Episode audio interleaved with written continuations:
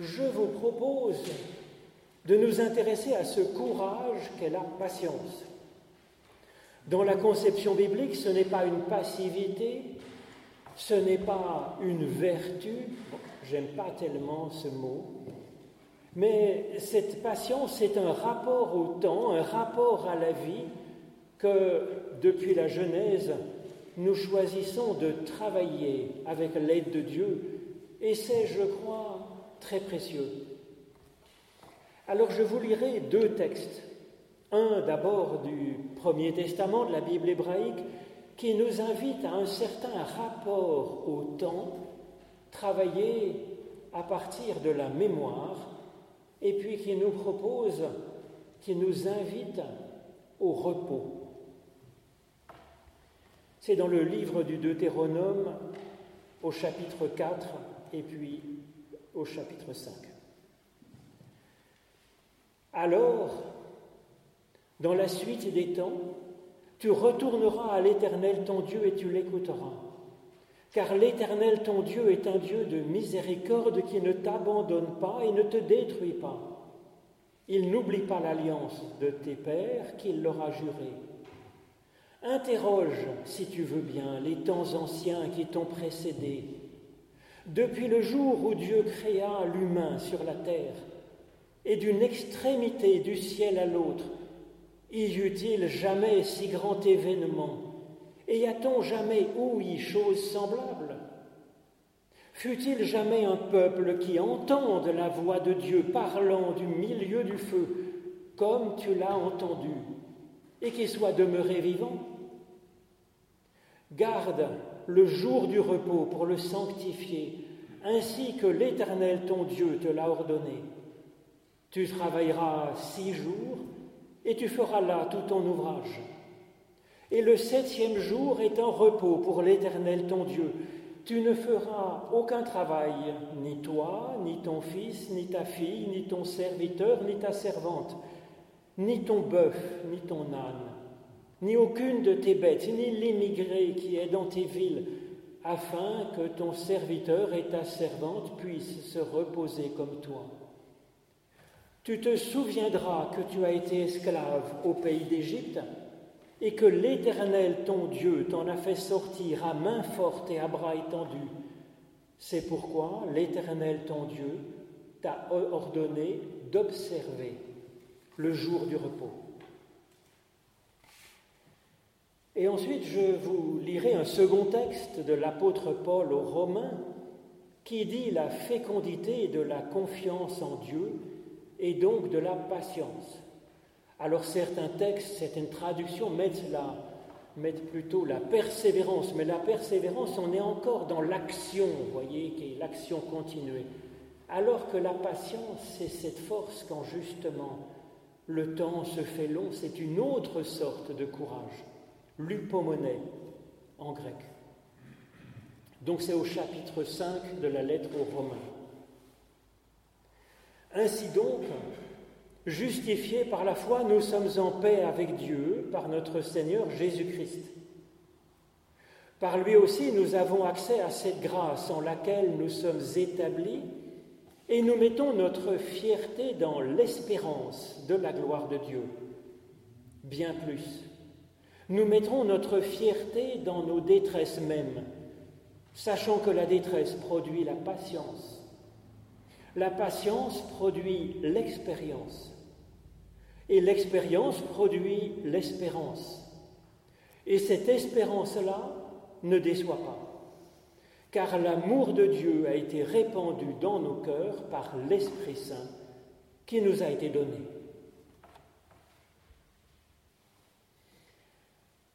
Personnellement, la vie me semble tellement courte. Hier encore, j'avais dix ans et j'étais déjà moi. Demain déjà, m'a-t-on dit? Je ne sais pas, mais ma vie sera déjà finie, paraît-il. Et comment se fait-il alors que cette vie si brève soit tissée d'heures qui parfois paraissent si lourdes, interminables? Cela peut devenir même une souffrance dans laquelle certaines personnes se morfondent à en perdre le souffle. Alors comment trouver dans ce cas-là le courage qu'est la patience? Car oui, la patience est un vrai courage, le courage d'affronter la durée, même quand elle se fait lourde. Et ce n'est pas rien.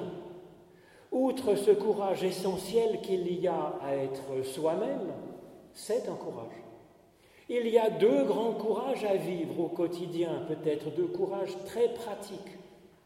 Il y a le courage d'affronter ce monde par l'action, soit pour entreprendre une belle chose, soit pour affronter ce qui ne va pas dans la vie, avec toujours cette tentation de nous décourager face à une trop grande difficulté ou une trop grande souffrance. Donc oui, il y a un courage dans l'action. Et puis il y a un courage d'affronter simplement le temps quand la durée nous semble lourde. Et nous pouvons être découragés par l'ennui. Contrairement au premier courage, c'est un courage quand il y a un manque d'événements, quand la vie nous semble vaine, vide, plate. Et ce découragement peut se manifester par de l'indifférence, par de la lassitude, par un ennui terrible ou par de l'impatience fébrile. Et donc il y a bien des façons de réagir, plus ou moins bonnes, quand la durée nous pèse à ce point. Chaque culture, philosophie, foi a sa propre définition de la patience. Ce n'est donc pas une fatalité puisque justement on nous propose de travailler cette réaction face à la durée qui pèse. Certains cherchent à tuer le temps afin de ne pas subir cette durée, comme l'oublier.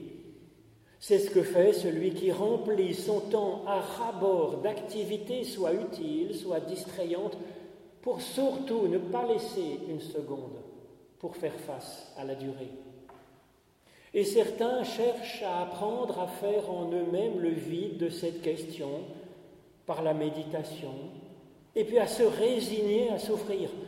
C'est ce que propose en quelque sorte Sénèque, ce philosophe stoïcien qui est contemporain de Jésus et de Paul, mais c'est ce que proposent aussi les philosophies et religions de l'Inde.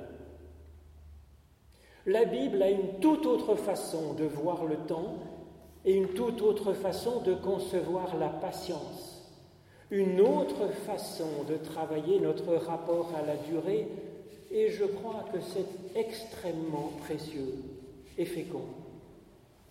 Ce temps de la patience est indiqué dans la Bible parce qu'elle est souvent un récit plus qu'un enseignement. Ce temps de la patience est indiqué par le chiffre, par le nombre 40. Par exemple, les 40 années de la libération du peuple hébreu qu'évoquait le Deutéronome. Effectivement, c'est un temps qui éprouve la patience des Hébreux, qui songent à retourner en arrière. Ou les 40 jours de Moïse sur le mont Sinaï, qui là encore éprouvent la patience du peuple, qui se met à fabriquer un veau d'or pour l'adorer, car la patience est à bout. Et puis ces 40 jours de Jésus dans le désert, éprouvant là encore sa patience, au point qu'il songe à faire du pain à partir des cailloux qui sont là à ses pieds. Alors pourquoi 40 évoque-t-il le temps où la durée se fait longue et où notre patience est à l'œuvre? Parce que ce nombre évoque la durée de la gestation humaine qui est de 40 semaines d'aménorrhée, ce que toutes les cultures de tous les pays ont remarqué, évidemment. Et donc ce 40, c'est une image permettant de penser différemment ces périodes éprouvant notre patience, quand le temps est lourd à porter sur nos épaules, quand le temps, la durée nous devient dangereuse, quand la durée devient sécheresse et tentation de laisser tomber, ou de faire n'importe quoi, comme les Hébreux qui viennent adorer le veau d'or, ou tout gâcher, comme dans tous ces récits finalement, où le 40, la durée, nous éprouve. Oui, la patience n'est pas facile, nous dit ces textes. Elle est un courage face au temps quand il ne semble rien se passer d'intéressant, quand notre vie devient comme arrêtée, aride, sèche. Et la Bible nous invite à le voir comme un temps de gestation. Servi par Dieu, eh bien ces temps accouchent d'une vie bénie. La libération des Hébreux se fera, comme notre naissance, à travers les eaux. Et une nouvelle génération entrera dans la vie, dans ce pays, dans ce, cette façon d'être, où la bénédiction de Dieu coule comme du lait et du miel. Oui, nous naîtrons comme un nouveau nous-mêmes. Et Moïse, il avancera finalement, malgré cette longue durée dans le Sinaï, il avancera finalement dans une nouvelle façon d'être avec Dieu et avec les autres. Et puis Jésus, lui, dans ses quarante jours, il avancera dans sa vocation et il trouvera finalement sa vocation de Christ. La durée qui éprouve notre patience est donc comparée à une gestation de diverses façons possibles. Nous accouchons de quelque chose de formidable grâce à Dieu. Et c'est très éclairant, très inspirant de cette façon de voir le temps. Cette durée est comparée à ce que nous voyons d'une femme enceinte. Apparemment, elle ne vit rien d'autre qu'une lourdeur qui s'empire de jour en jour, qui l'empêche de danser, d'avancer facilement. Mais en profondeur, elle, la femme enceinte, elle sent qu'un processus est en cours, porteur de vie. Comme dans ces histoires du peuple hébreu, comme cette histoire de Moïse dans le Sinaï ou Jésus dans le désert, un nous-mêmes plus libre, un nous-mêmes plus éclairé, plus proche de Dieu, un nous-mêmes trouvant sa propre vocation, pouvant faire un peu de bien autour de nous. Alors pour nous aider à vivre ce temps quand il nous devient éprouvant, la Bible cherche à nous donner une compétence en échographie, afin de nous permettre d'entrevoir qu'à l'intérieur même de la durée de notre vie pesante, une vie nouvelle est en gestation. Et cela pourrait nous armer effectivement d'une patience féconde créatrice, au lieu de perdre courage, d'accueillir cette vie qui est déjà comme en gestation. C'est ce qu'essaye de nous apporter un récit comme celui de Deutéronome qui est typique de la pédagogie biblique. Interroge, si tu le veux bien, nous dit le texte, les temps anciens qui t'ont précédé, depuis les jours où Dieu créa l'humain sur la terre puis Dieu parlant du milieu du feu. Et donc ce n'est pas une fuite hors du temps, comme certains essayent de le trouver. Ce n'est pas tuer le temps en le remplissant à rabord de distractions. C'est apprendre de l'expérience humaine que même quand le temps nous semble improductif, lassant, le temps, notre temps, est enceinte d'une vie. Alors pour préparer notre capacité d'échographe, échographe de notre temps, la Bible nous propose de faire mémoire et de discerner quand l'histoire a effectivement accouché d'une belle nouveauté. À commencer par la création du monde, nous dit Moïse dans ce Deutéronome. Car le monde n'a pas toujours été tel que nous le voyons maintenant. Il a été et il est encore en évolution. Et donc le nouveau télescope James Webb nous donne à voir des merveilles incroyables, effectivement, de notre univers. Il permet de voir plus loin que nous n'avons jamais vu, ce qui veut dire en fait que nous voyons ainsi, dans le passé, jusqu'à 13 milliards d'années d'évolution de notre univers. Nous arrivons à voir pas loin de la naissance de notre univers, l'histoire de ce monde. Et on observe qu'il y a sans cesse du neuf dans ce monde en évolution, qu'il y a aussi du neuf dans notre histoire. Par l'Esprit de Dieu touchant les prophètes, comme nous le sommes, prophètes et prophétesses par l'Esprit. et cette nouveauté radicale qui nous est donnée en Christ. Ce souffle de nouveauté n'est pas mort. Sentir que le temps, que la durée n'est pas inerte, que sous la surface même de ce temps qui peut nous paraître lourd, pesant, eh bien, il y a un temps qui est enceinte de la vie, et c'est une bonne nouvelle. Et évidemment, la durée est nécessaire, comme pour toute, euh, toute opération. La durée est nécessaire pour toute cicatrisation, pour toute gestation, pour toute guérison, pour mener à bien tout projet de vie en ce monde, pour mener un deuil, mais aussi même pour affiner, un fromage pour qu'il ait du goût. On ne peut faire l'économie du temps. Et donc le temps est une partie de la bénédiction de la vie nouvelle qui arrive. Ce temps qui nous semble peut-être mort, nous difficile à porter, eh bien c'est un temps où nous évoluons, où nous nous affinons comme un bon vin, comme un gruyère d'alpage ancien. Nous nous affinons nous aussi, même quand il n'y a aucun événement particulier, simplement par la bénédiction du temps. Ensuite, l'expérience nous apprend que dans ce temps, il y a du neuf qui peut survenir, comme à la création du monde, comme au Sinaï, comme en Jésus-Christ. Dans notre vie, Dieu met du neuf. Il a du neuf en réserve encore et encore. Il a une parole dans notre désert. C'est même précisément dans le désert que la Bible situe les moments où Moïse reçoit la parole de Dieu et où Jésus est victorieux de ses tentations. Le désert, c'est l'aridité, c'est le temps peut-être difficile.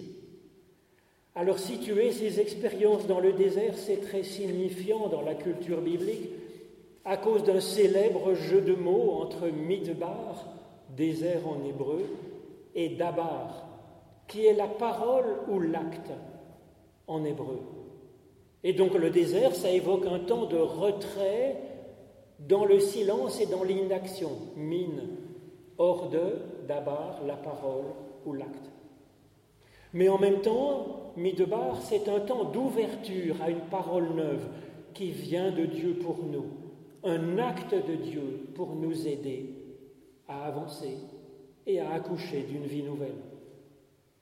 Et donc ces récits sont une invitation à voir nos temps d'ennui et de solitude, à voir nos temps arides et lourds comme une chance d'accueillir du neuf dans notre vie, et à voir par l'Esprit que de toute façon cette période que nous vivons et qui peut-être nous pèse, cette période est enceinte de demain, et qu'avec Dieu, ce demain sera une bénédiction.